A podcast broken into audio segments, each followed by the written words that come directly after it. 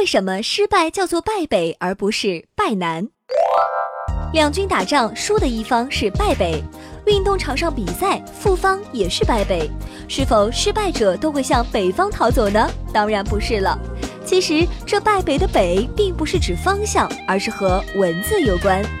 北字很像两个人背靠背的样子，一个向左，一个向右，生动形象地指明这个字的意思是背对背。所以北字在古时候也就相当于背字，月字底是后人为它加上而形成的，所以败北就可以理解了。当两军相接时是正面相向的。激战之后，败方撤退，转身逃跑，就成了背向敌方，这就是败北了。逃的方向不管是东是南是西，都叫败北。